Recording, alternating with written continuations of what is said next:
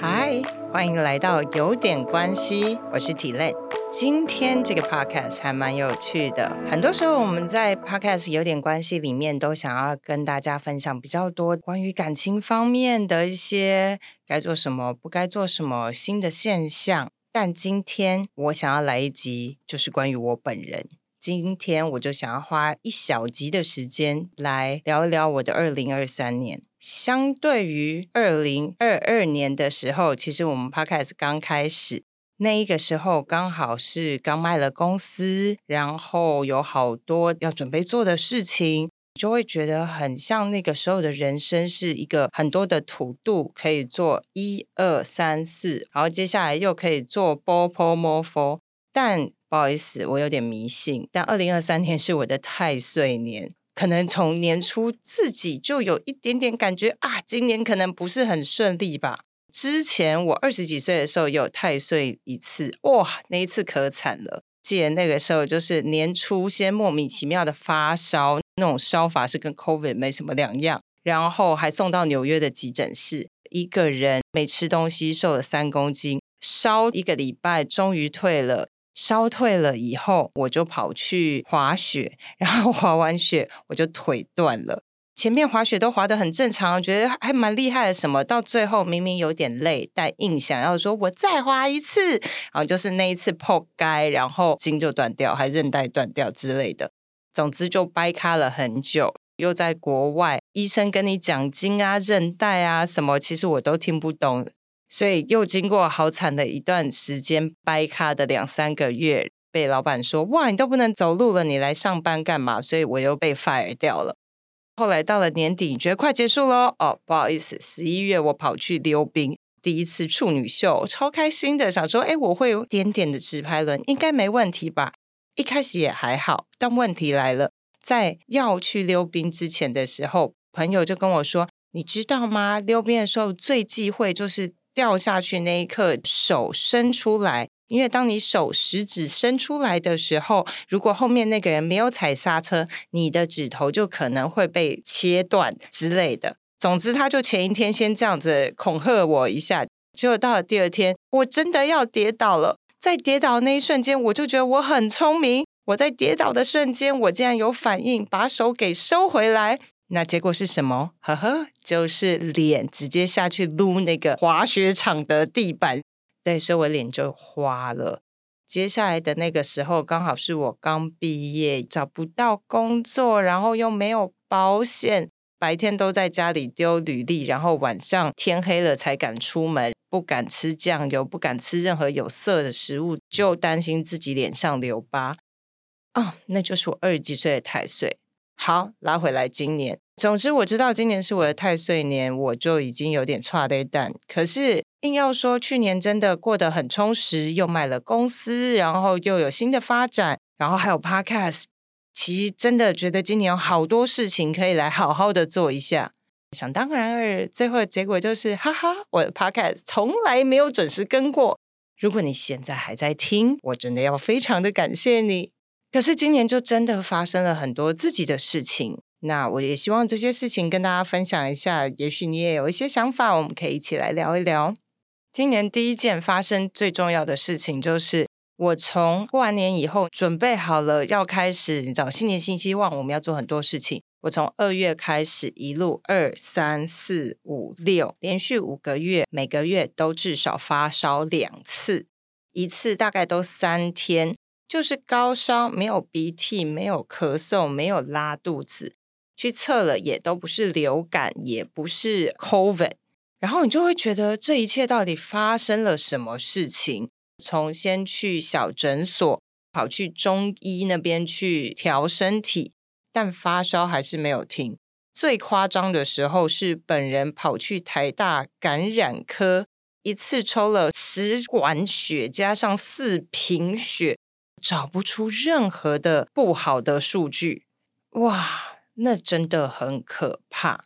反正前前后后抽了大概二三十管吧，Believe it or not，完全没有任何的数据是不好的。然后在那个同时，我开始检讨自己的生活，在家的过程当中，我就开始去研究了很多事情，我才知道原来我的副交感神经整个罢工了。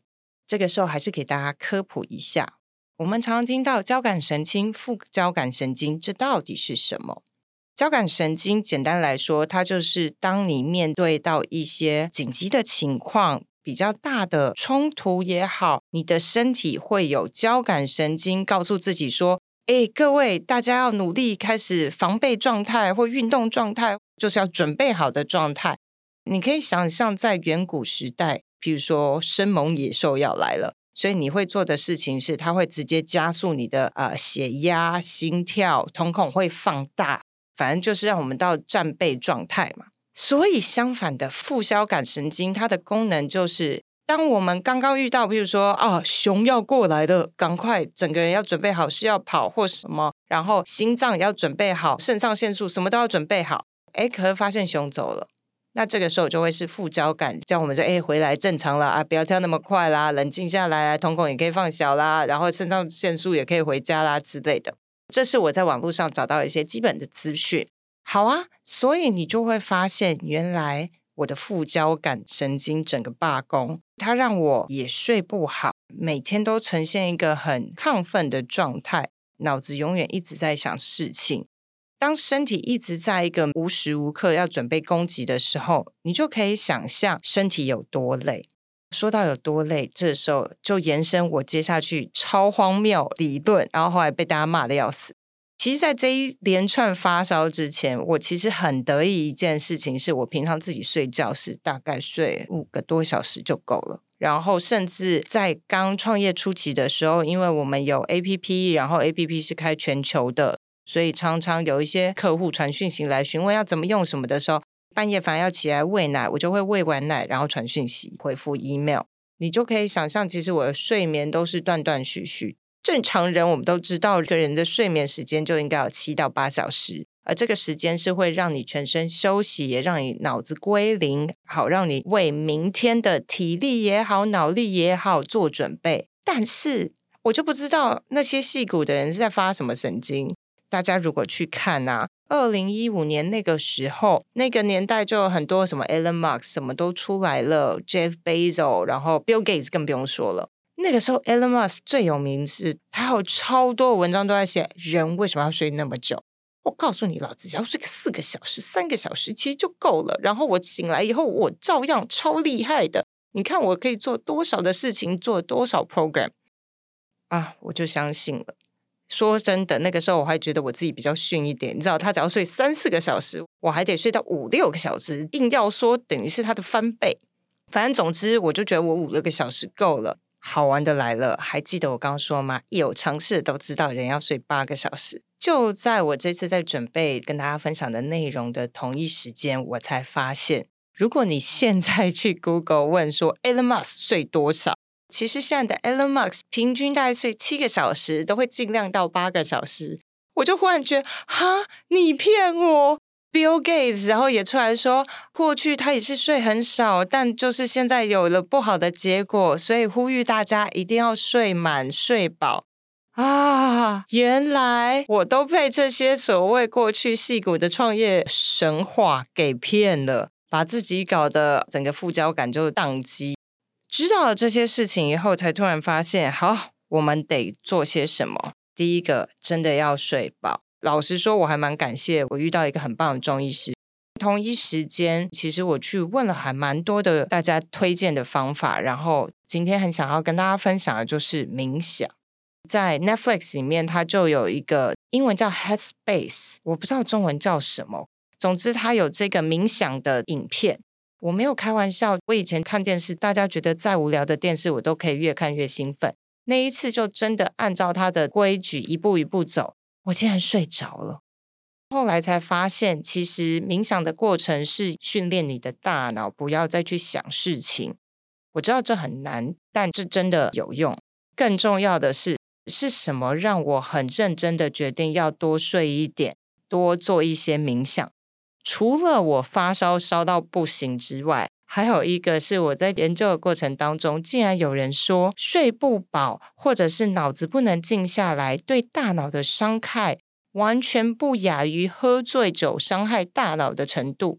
如果认识我的人，应该都知道我个人超爱喝酒，所以我就会觉得，如果我的酒都已经要伤害我的大脑，我就没有再更多的 quota 让那个睡不饱伤害我，所以我就很认真的冥想，让自己慢慢的恢复正常。我觉得更有趣的是，在过程当中，其实也有很多书籍是很有趣，可以值得我们去好好的研究。最讽刺但对我极大有帮助的，其实是一本叫做《越平静越有生产力》这本书的作者 Chris Bailey。他之前很有名，在 TED Talk 的是生产力的讲者。他曾经做过一个实验。在一年之内想办法让自己做的所有事情是最有生产力的。后来还写了一本书，叫做《最有生产力的一年》。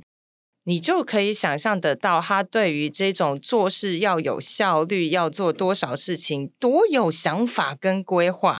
也就是因为他太有想法、太有规划，他在二零一六年出这本书，然后到了 COVID 之前，二零一九年吧。他就焦虑症，从焦虑症以后，他发现积极到某一个程度就会罢工，就跟我的状况是一模一样的。所以他后来他就写了另外一本书，叫《越平静越有生产力》。如果你觉得你现在不确定自己是不是有可能已经在这个边缘，我觉得可以赶快去看看那本书，把自己的方向可以做一些调整，会更好。尤其你知道现在是年末了。从现在大概到过年之前，公司里面大家都会比较松散一点嘛，刚好趁这个时间冷静一下，看看自己跟这一本书会不会有发现什么 connection，maybe 这个就会帮助到你。就像我刚刚说的，Elon Musk 觉得自己上班清醒时间要有多长才可以生产多少的生产力的时候，有的时候反而好好休息更有生产力。好哦，刚刚都是一些很具体的方法啦，然后目标。如果再往下，我不知道大家的感觉，我自己是发现，现在这个年头啊，我什么事都可以到我要的状态，一旦有我不能到我要的状态，我就会不开心。我前一阵子刚从新加坡出差回来。记得我在跟新加坡人聊天的时候，他们就说：“你们台湾的服务业真的很强，每一个服务都会让人家觉得服务好到位，然后好贴心、好棒，然后每个菜都解释的好清楚。”好玩的来了，这有点像由奢入俭难。你知道新加坡的那个服务其实没有很 friendly，没有很客气。当我们每一个都被人家捧在手心，但连 Seven Eleven 他能做的事情也都超级多的时候。我们就忽然发现，只要一些自己啊迟了一点点，做的不好一点点，没有达到自己的想法一点点，就会容易不开心。我觉得 Podcast 我必须老实说了，我也承认，如果你听过每一集，不是每一集我都觉得自己讲的很好。正常人 Suppose 我们都知道，教科书会告诉我们说，过去的都过去了，录了至少也传递给大家一些新的资讯，有趣的事情也不错啊。那下次再努力就好，但。不知道为什么自己心里就容易会觉得啊，好像自己做的不够好，因为太习惯所有东西都希望是按照我自己想要的。结果，我们对于另外一半也会有相同的情况。我发现现在的人都常常跟我说，我要的就是一二三四，身高要多高，收入要多少，然后学历要怎么样，兴趣是什么，blah blah blah。我也看到周围有很多的单身者。因为自己把自己的条件列得太清楚的时候，反而变成看每一个人都不对，都不符合条件，都差了那么一点点，反而没有机会好好去体验跟一个人在一起的过程。这时候又拉回我们的健康教育啦。很多研究其实都有说，当有人的陪伴的时候，对一个人的身体有很多的好处。包括血压比较平稳，心脏跳动也比较规律。这个甚至有一个所谓格兰特研究 （Grant Study），它是一个哈佛研究，一群从他们入学大学开始，一路到现在，只要他们还没过世，就是一路研究下去，就有发现其实有另外一半。当然，那个年代大家都是结婚啦，所以他说哦，有结婚的人，而且是要好的婚姻啦。大家也知道，有些婚姻都嘛一直在吵架。可有结婚的人其实就已经比单身者通常活得比较久。那其实你也可以想象得到，他活得久，可能是因为你知道单身的你就玩的比较疯。那如果是有伴侣的，你通常就可能是有小孩，你就时间到了得回家照顾小孩，或者是说啊有另外一半，你就觉得时间到了赶快回家。所以的确有伴的人，相对于单身者就容易活得比较久。更重要的是，如果有良好的沟通伴侣，他们更会因为确认对方的存在，会让自己很安定。不知道大家有没有发现，他刚刚一直讨论的都是在于两个人之间的沟通，两个人之间的相处，跟那个人到底条件有多好多不好，其实没有直接的关系，而是一个陪伴是对人很重要的一个健康因素。所以也想要趁今天这一集，就是我个人的 confession 一个告白回顾，也顺便想要跟大家讲讲这种关于健康的事情。然后新的一年，你到底为什么要找对象？你找对象是为了看起来很威，可以出去跟人家炫耀，或者是在家人面前很有面子，还是你想要找一个人陪伴，因为你不喜欢一个人孤单的感觉？如果你的目标很清楚，都会让你新的一年更有机会找到你想要的，因为你目标清楚，你就会知道你的方向在哪。拉回来，还是要讲到我的 podcast。虽然过去可能就像我说的，其实都是我喜欢的，但我自己觉得我表现没有那么好。我觉得最大的问题跟这一次我跟大家讨论的话题有关，因为过去我们看了很多，包括我自己曾经也录过一系列的体验姐跟你说的这种 YouTube 影片，你总觉得好像要在一个很快的时间里面，很有效率的去传达很多的干货，那才是大家喜欢的。但当这个久了以后，尤其像短影片更多的情况之下。其实我觉得是有一个疲惫的感觉，也让人家觉得好像我应该要神志清楚才能听这个东西吸收新知，但最后很多时候往往就是一个资讯的这个焦虑症。所以接下来我想要换一个方式，在我的 podcast 里面，大概就从这一集开始，我想要更多慢慢聊的机会，想要多分享一些我背后为什么会选这个主题，我个人的生活经验是什么。当然还是会讲到一些干货、一些科普的数据，或者是客户的故事。